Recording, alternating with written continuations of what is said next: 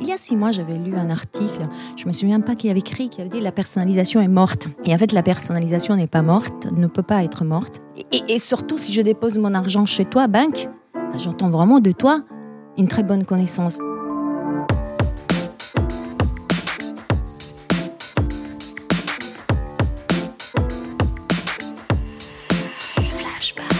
Bonjour à toutes et à tous. Pour ce deuxième épisode de la saison 2 de Flashback, nous sommes allés à la rencontre de Barbara Cessa. Avec une volonté forte, recueillir sa vision de la place de la data dans les entreprises. Arrivée à Paris il y a 11 ans, Barbara dirige désormais 50 personnes en Europe pour le compte de Mastercard. Alors, on connaît tous Mastercard, cette tech company, son réseau international de paiement, mais ce que l'on sait moins, c'est que Mastercard, c'est aussi une société de services qui aide à l'acquisition client. Tiens, tiens. Avec Barbara, les échanges sont toujours rythmés, précis et engagés. Dans cet épisode, elle nous parle des erreurs et mythes du big data et ce que représente la personnalisation aujourd'hui, le fameux one-to-all ou one-to-one, de pourquoi il est essentiel de mener des campagnes sur le long terme et pas uniquement des one-shots, et de la place de la data et du CRM dans les entreprises trop souvent éloignées du marketing. Sur un plan plus personnel, il y a 5 ans, Barbara Cessa prenait conscience de sa responsabilité dans l'empowerment des femmes en entreprise. Depuis, elle s'est engagée dans de nombreuses initiatives comme Bouge ta boîte, Women in Tech, la journée de la femme digitale. Alors on en a profité, on l'a aussi interrogée sur ce sujet. Flashback avec Barbara Cessa, c'est parti. Flashback. Barbara, buongiorno. Buongiorno. On va essayer de te mettre à l'aise. Je vais prendre un petit mot d'italien euh, pour te mettre à l'aise. Merci Euh, beaucoup. On, on est très content de t'avoir aujourd'hui. On va commencer par une petite question pour savoir si tu te rappelles ton premier jour chez Mastercard.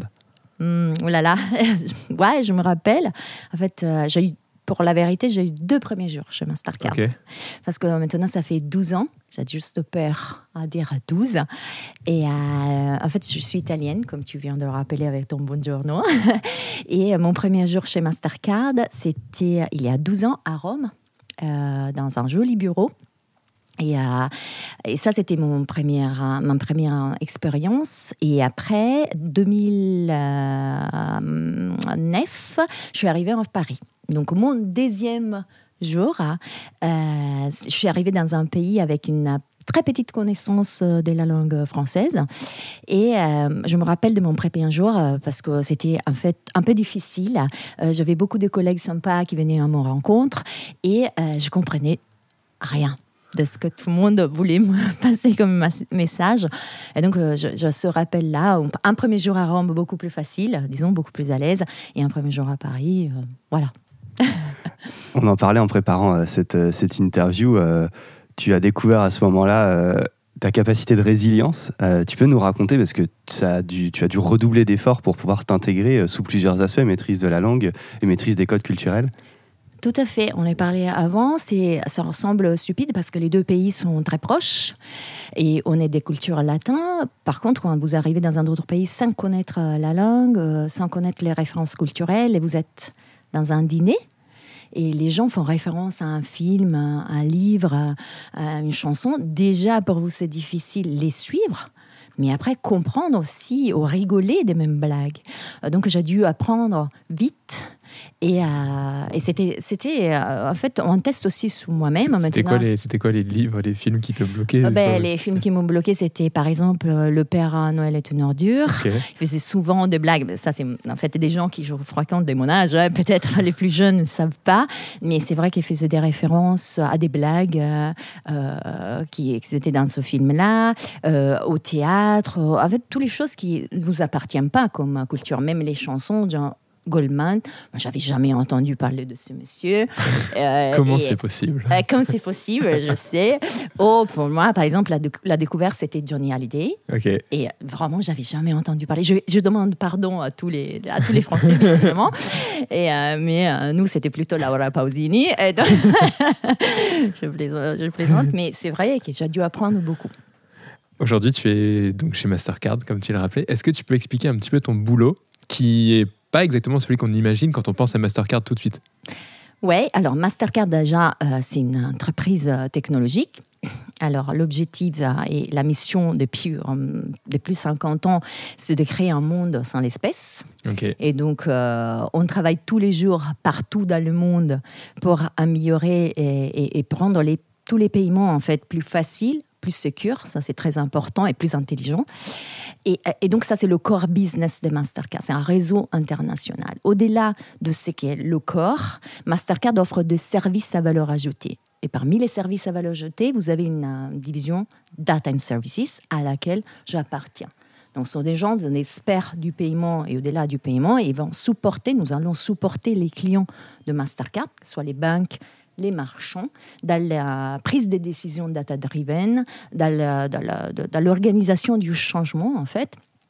Et, et c'est notre métier. Et mon métier, particulièrement moi, c'est le marketing digital. Donc, on Ouais. offre des services de marketing digital aux clients de Mastercard. Donc pour qu'on comprenne bien, par exemple, tu vas travailler en tant que conseil avec des sociétés type Adobe, Salesforce, etc. J'utilise, euh, oui, euh, oui, en fait, au-delà de ça, oui, j'utilise euh, des plateformes externes pour créer des produits. On, a, mais on met à disposition des clients de Mastercard aussi des plateformes et des produits. Mais notre job aujourd'hui, c'est de supporter les clients. Je Ouais. fais un exemple. Euh, je veux acquérir à 100 000 clients sous ce nouveau produit que je vais lancer. Alors, quel est le meilleur produit pour l'acquisition, ok Euh, Et donc, c'est à nous de le dessiner, c'est à nous de le proposer, comme j'accompagne une banque à acquérir ces nouveaux clients sur le marché. Et oui, je peux utiliser des plateformes externes. Et on, on voulait du coup avoir absolument un épisode avec toi parce que tu es euh, peut-être Madame Data Driven en, en, Ça, en c'est France. fort. Je sais pas si c'est peut-être un peu fort, mais, mais en ça, tout cas, tu as une très forte fort. compétence là-dessus euh, sur le, le Data Driven. Euh, Est-ce que tu, tu te rappelles un petit peu de l'histoire de quand, quand ça a pu commencer, notamment cette notion de big data dont on parlait beaucoup, beaucoup il y a 4-5 ans, qui devait révolutionner beaucoup de choses? Ça s'est un peu, euh, ça un peu tassé. Euh, oui, euh, en fait, on parle de big data depuis un moment. Ouais. Euh, et après, il faut faire différence, en fait, quand on parle de big data au niveau général et quand on le cale après dans le monde du marketing. On discutait auparavant, en fait, de la lecture de la data change. Ça dépend de l'œil qui regarde la, la data déjà. Ouais. Et donc, je pense qu'aujourd'hui, on doit s'améliorer sous la lecture du data d'un point de vue marketing. Donc, c'est ça ma compétence. Je ne peux pas dire si euh, les autres utilisent les data d'une manière différente dans une, une boîte. Pour moi, c'est important de se dire que ce data-driven-là, il faut le pousser plus d'un point de vue marketing. Il faut faire de la personnalisation, il faut utiliser mieux la data. La, vision théorique, euh, justement, de se, se servir de la data pour mieux adresser euh, le consommateur, le prospect, le client, elle est comprise euh, et, tout le monde a envie d'aller vers ça. L'application, elle est beaucoup plus complexe. Vous avez une méthodologie particulière chez Mastercard? Alors déjà, euh, disons, nous avons une grosse expertise sur les données. Euh, on fait, euh, vous pouvez imaginer certains types de données. On, on, processe plus de 60 milliards de transactions, donc on a une connaissance très forte sur le comportement des, des consommateurs. Donc ça, bien évidemment, c'est une expertise que nous amenons avec la technologie et l'innovation. Euh, on a, euh, en fait, et on pousse beaucoup euh, les banques, les clients à, à, raisonner dans cette façon-là et à ne pas faire simplement un MeToo. Parce que une autre banque est en train de faire ça, je voudrais le répliquer. Donc, comme vous disiez, c'est vrai, en fait, on a compris, et le Covid a beaucoup aidé hein, ça, on a compris que le digital, que la data et la solution sont sur le what. Maintenant, il faut comprendre le how. Et le how, certaines banques en Europe l'appliquent bien, hein, il, faut, il, il, faut être honnête. Vous avez des banques qui sont très data-driven dans la résolution des problématiques Mastercard, et, dans la résolution des, pro, des problématiques en fait, de personnalisation. Donc le one-to-one -one est vraiment bien fait. Mm -hmm. Et vous avez des autres banques qui sont encore sous le one-to-all, et certains, en mesure très réduite, sous le one-to-many. Euh, et la vision que tu portes euh, sur cette euh, sur, sur, ces stratégies data-driven, c'est que le, le one-to-all, les stratégies de, brand awareness, euh, ne sont pas forcément euh, adaptées aujourd'hui euh, via du coup la vision data-driven. C'est plutôt les campagnes one-to-one auprès duquel on va pouvoir s'inspirer du coup de la data que tu auras analysée. Tout à fait. Et un autre sujet de discussion qui concerne le one-to-one et le one-to-all, c'est aussi le ROI. Aujourd'hui, en fait, les budgets sont de plus en plus coupés, on est d'accord. Donc, il faut faire des il faut obtenir des résultats vite.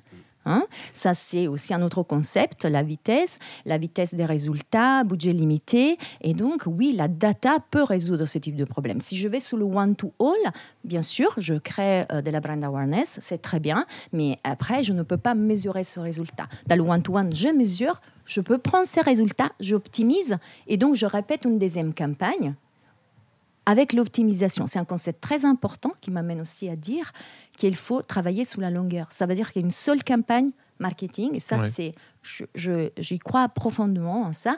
On ne résout pas un problème, on n'adresse pas un behavior, on ne change pas quelque chose avec une seule campagne d'un mois, deux mois. Et en fait, ça, c'est des fantasies. Les gens pensent, euh, je lance une campagne et euh, je fais 100% des résultats. Non, il faut tester quelque, chose de, quelque chose de très descendant, très simple, très rapide, mais qui en fait va pas servir non plus l'expérience, je pense. Tout à fait. C'est ça la, problématique derrière. Dans les entreprises aujourd'hui, qu'est-ce qui, en tout cas celles qui, qui, sont moins avancées, qui sont encore sur le one-to-all, qu'est-ce qui pour toi bloque le plus?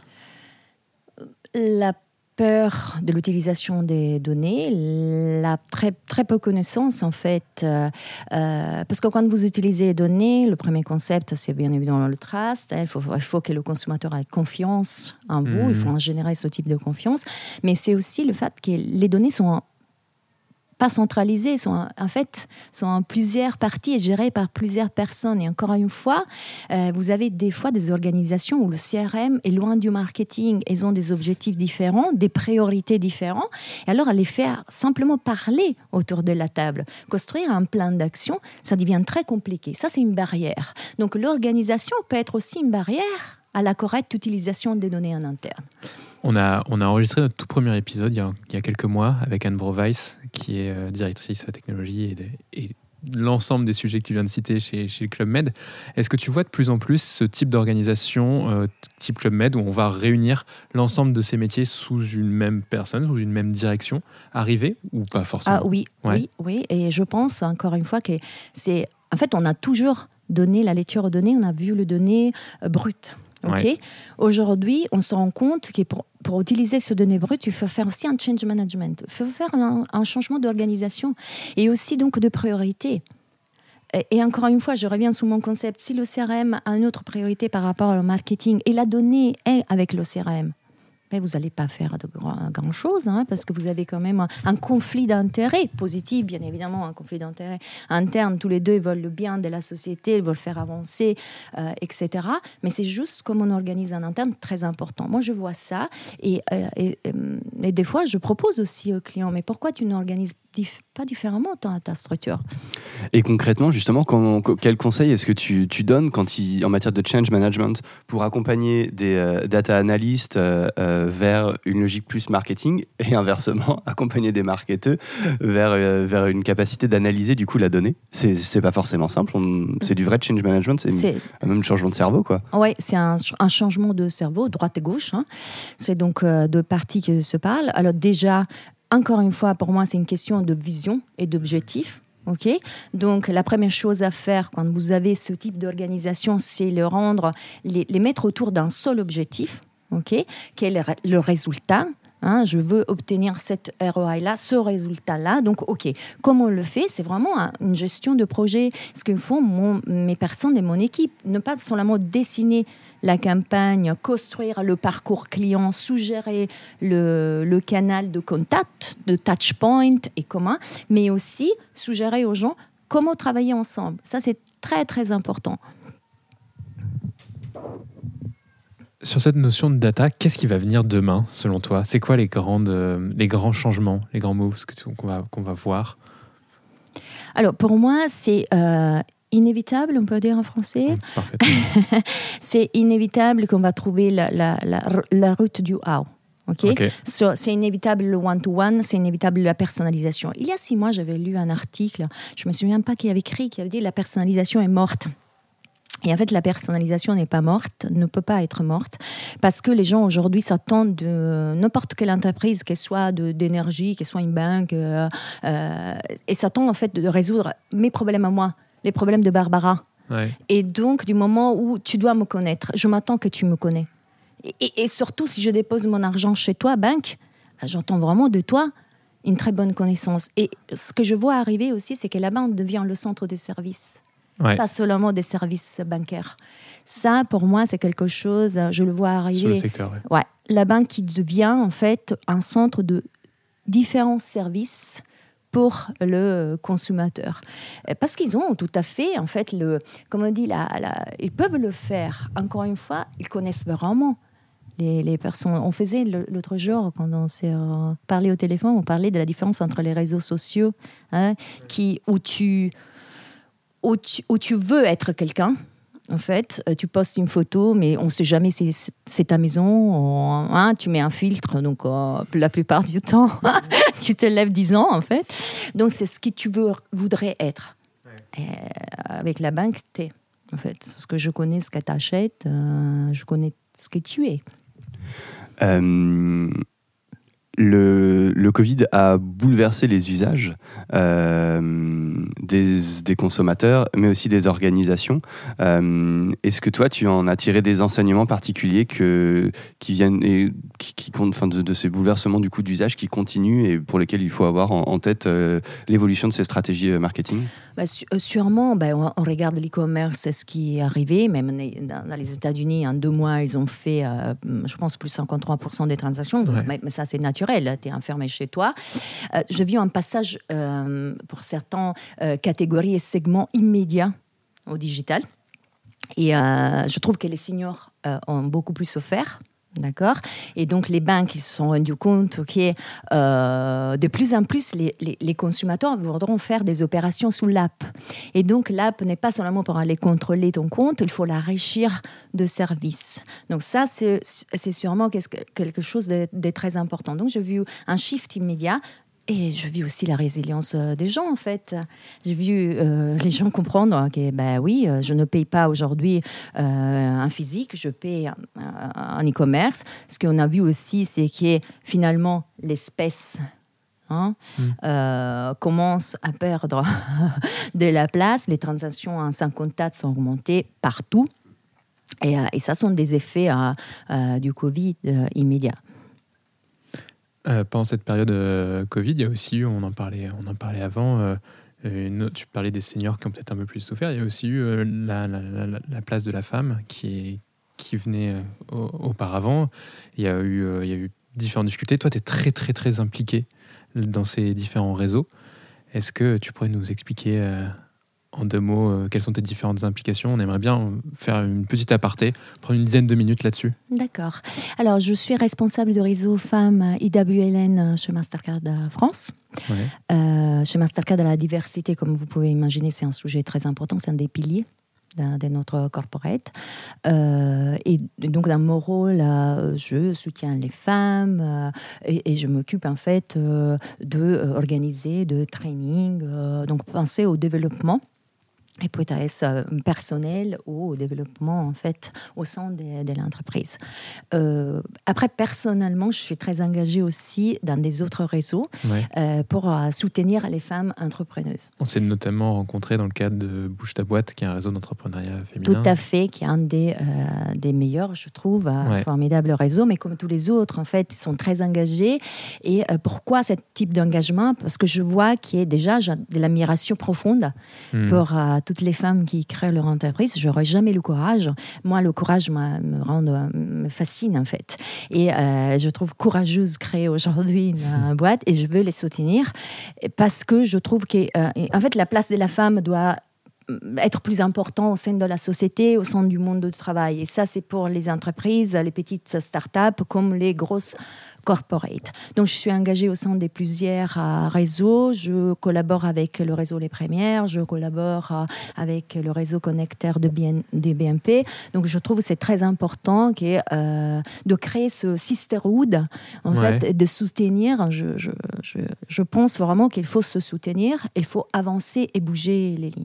Sans opposer. Sans, op- non, sans opposition, je je, je, Ouais. je, je crois pas à l'opposition. Je dis que je soutiens les femmes. Je suis pas une féministe, sans vouloir en fait prendre des positions nettes. Euh, je crois beaucoup dans la collaboration. Je suis jamais opposée au sexe masculin. D'abord, j'adore en fait, les hommes, donc je ne vois pas pourquoi je me dois opposer. Je veux simplement les, sensibiliser parce que des fois, elles ne s'en rendent même pas compte. Et donc, c'est justement une question de pédagogie. Euh, tu disais que chez Mastercard, euh, c'est un enjeu qui est énormément pris en compte. Euh, et, globalement, dans de nombreuses entreprises, c'est un sujet euh, qui, à minima, fait débat et au mieux, du coup, euh, engage une transformation. Euh, quels sont les, résultats concrets que tu as observés chez Mastercard et que tu as envie, par exemple, de partager parce qu'ils peuvent inspirer d'autres organisations? Bah, Chez Mastercard, on a fait un gros changement il y a 10 ans. On a un CEO qui est très illuminé, qui vraiment a fait de la diversité, comme je disais avant, des piliers. Je me sens heureuse et contente d'être dans une grosse corporate qui donne de la place aux femmes. Euh, bien sûr, euh, encore une fois, euh, on n'est pas the best in class, mais on travaille pour le, pour le être. Et j'ai vu des améliorations partout. et donc, je pense que le, aussi le rôle dans la société de Mastercard, c'est de porter ce message-là. Bien évidemment, c'est beaucoup plus facile pour une grosse corporate que pour une petite disons la vérité, mais c'est aux grosses mhm. corporates, c'est à Mastercard, c'est aux autres, hein, parce que j'en connais des autres qui font la même chose, c'est de donner un message positif et c'est de, euh, en fait, guider ce, type de, de mouvement. Et, je trouve que la, la, responsabilité sociale de ces grosses corporates, c'est exactement ça. Toi, tu travailles dans un milieu très masculin. Euh, ouais. La data. Ouais. Euh, ouais c'est un fait. Ouais, comme tout le digital. Comme tout le hein. digital d'ailleurs, de manière générale. Euh, est-ce que très personnellement, tu vois une différence quand il y a 5 ans, tu venais présenter euh, une recommandation euh, devant un board bancaire et aujourd'hui est-ce qu'il y a des, un accueil différent? Oui, je vois des différences. C'est pour ça que je reste positive. Et en général, comme personne, je suis très positive. Je pense qu'en fait, on peut tout faire. oui, il y a des changements il y a encore des résistances et, et je pense que c'est lié pas seulement au fait d'être femme, aussi au, au, métier du marketing, parce qu'en fait, on donne pas trop de valeur. On pense qu'on va choisir une couleur sur une fiche, hein, sur, un, poster. Et donc, je pense que ça aussi, il faut le changer. Mais oui, je vois des changements. Après, honnêtement, je je connais beaucoup l'Europe parce que grâce à mon travail, je hmm. suis un peu partout. Et c'est vrai qu'il y a encore euh, des différences euh, culturelles. C'est beaucoup plus compliqué à Russie euh, qui est en France, bien évidemment. Qu'est-ce que tu donnerais comme conseil à nous, à nous deux, très personnellement? On est deux hommes, managers, où on va recruter des gens, on travaille avec... Est-ce que tu as, un conseil précisément sur ce sujet? Bah, De ne pas avoir de, euh, pré... idées préconçues. Ouais. Et donc, c'est de vraiment de, de, de ne pas penser femme-homme, déjà penser être humain et compétence. Parce qu'aussi, en fait, le fait de se dire alors parce que c'est une femme, je dois la soutenir. Non, c'est pas ça. On soutient les compétences. Et euh, bien sûr, euh, on est obligé des fois à, non, à prendre des positions un peu plus rigides parce que quand vous êtes 5% de femmes dans le monde de la tech, hmm. ben, oui, euh, vous devez, être, vous devez pousser. par contre, je vous, mon conseil, c'est ça. Gardez en tête les compétences par des points conscients et pensez que pour une femme, des fois, c'est beaucoup plus compliqué. Il y a un chiffre qui est sorti euh, ce matin même. Alors là, on est début septembre. L'épisode sortira un petit peu plus tard, mais comme quoi les, euh, les fonds d'investissement tenus par des femmes ont mieux tenu pendant la crise, ont eu des ah meilleurs résultats pendant la crise. Donc, euh, ça tient à supporter ton propos. Oui, et vous avez aussi des gouvernements tenus par les femmes où le Covid a moins impacté. Je ne sais pas si c'est important de le dire, mais encore une fois, ce message-là ne doit pas passer comme une contraposition homme-femme. On a toujours besoin de vous, monsieur. Euh, de vous parce que vous êtes encore en tête de beaucoup de belles positions. On a, beaucoup, on a besoin de votre bienveillance, hmm. en fait, pour euh, avancer tous dans la même euh, direction. C'est, on va pouvoir passer sur une dernière partie qui est plus peut-être un peu plus, encore plus perso même. Et, le lien, il est, il est assez. et le lien, il est, il est assez évident parce que tu parlais tout à l'heure du, de tes différents engagements. On imagine que ça prend énormément de temps aussi à gérer. Comment est-ce que tu fais pour gérer euh, tous ces engagements, ton boulot chez Mastercard, ta vie perso? Alors déjà, je rassure euh, mon employé, euh, je travaille beaucoup. non, blague à part. en fait, je pense que c'est juste une question de passion. Je pense comme tout le monde, comme quelqu'un qui a la passion de faire de l'équitation et donc travaille toute la journée, passe 6 heures à faire de l'équitation, quelqu'un qui fait du sport. Moi, ce sont des sujets qui m'animent et je suis portée beaucoup par la, par la passion. Et, et, donc, ça, c'est vrai, ça prend du temps si euh, vous voulez bien faire. Euh, mais je pense qu'on peut, on peut s'organiser. Je ne veux pas donner un message euh, de Wonder Woman ou des choses comme ça, loin de moi, en fait. Il faut juste choisir euh, des priorités, des moments. Par exemple, vous allez passer deux, trois mois sous des sujets et pas, par exemple, toute votre vie. Donc, euh, c'est aussi une question de comment vous organisez l'agenda tout en sachant qu'il y a des choses que vous faites moins bien. Mais ça aussi, c'est une question des femmes. Nous, on veut tout faire bien. Et non, euh, peut-être, euh, moi, je repasse pas la maison. je ferai passer mon mari, je ne sais pas. Non, je blague. Mais pour dire qu'il faut choisir juste les activités. est-ce que, en parlant de, de, passion et de sujets qui te passionnent, est-ce que tu as un, une lecture coup de cœur ou un, ou, un, ou, un film coup de cœur ou quelque chose que tu aurais entendu euh, récemment que tu as envie de, nous partager ce matin? Je lis deux livres très intéressants. Un, c'est Educated, c'est justement fait référence aux femmes.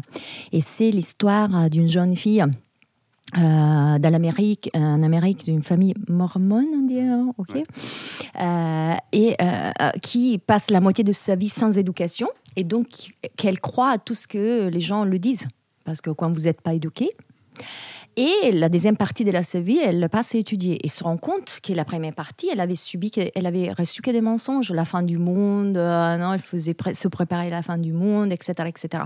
Donc l'importance de ce livre, je conseille à toutes les femmes, c'est sous l'importance de l'éducation.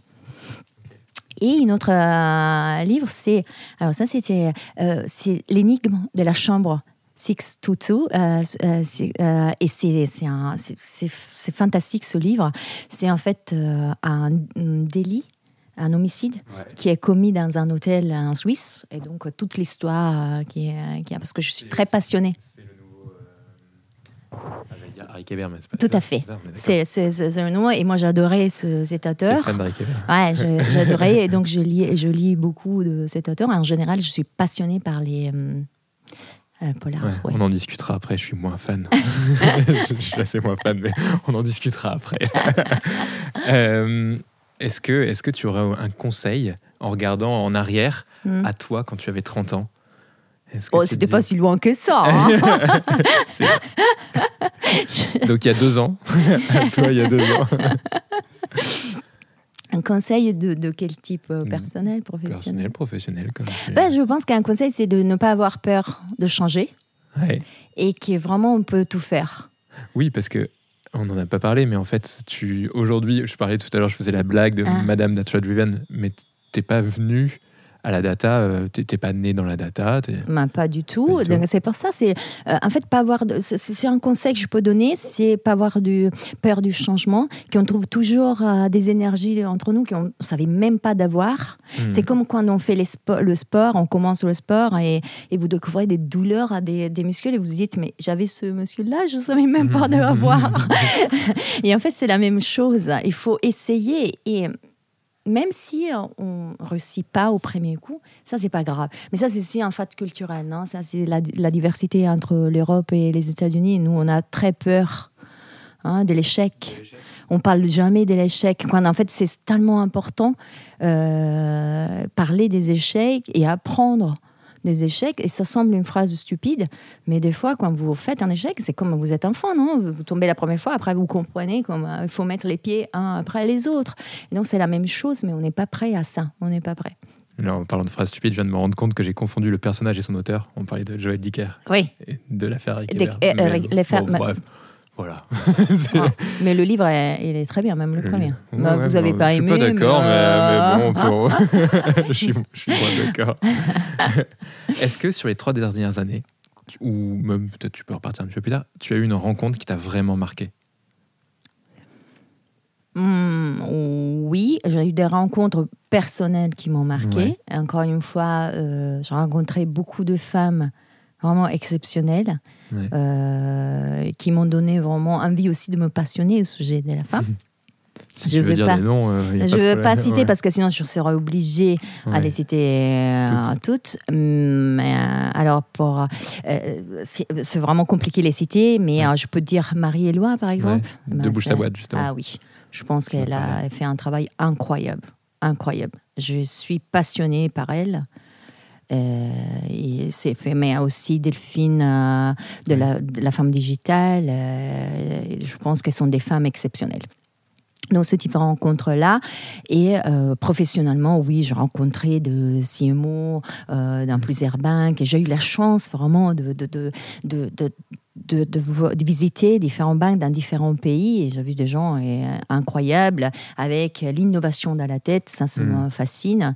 Et oui, j'ai fait des rencontres. euh, et même personnellement, euh, vraiment, je- à Paris, j'ai rencontré des- tous les collègues de mon bureau.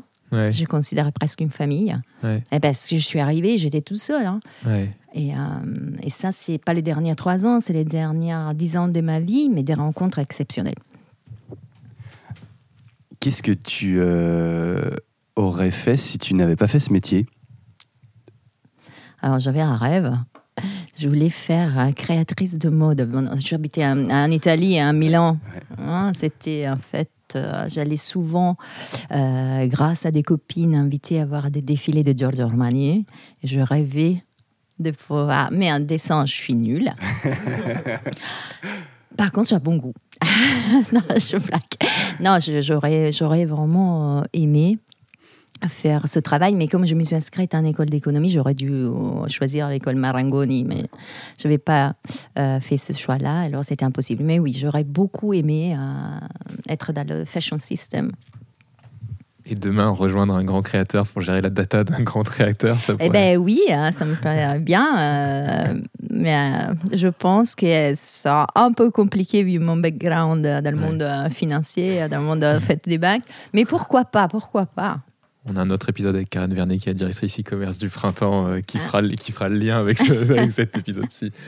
Barbara, merci beaucoup. Merci à vous. Merci vraiment pour, pour, pour ton écoute ce matin et pour avoir répondu à ces quelques questions.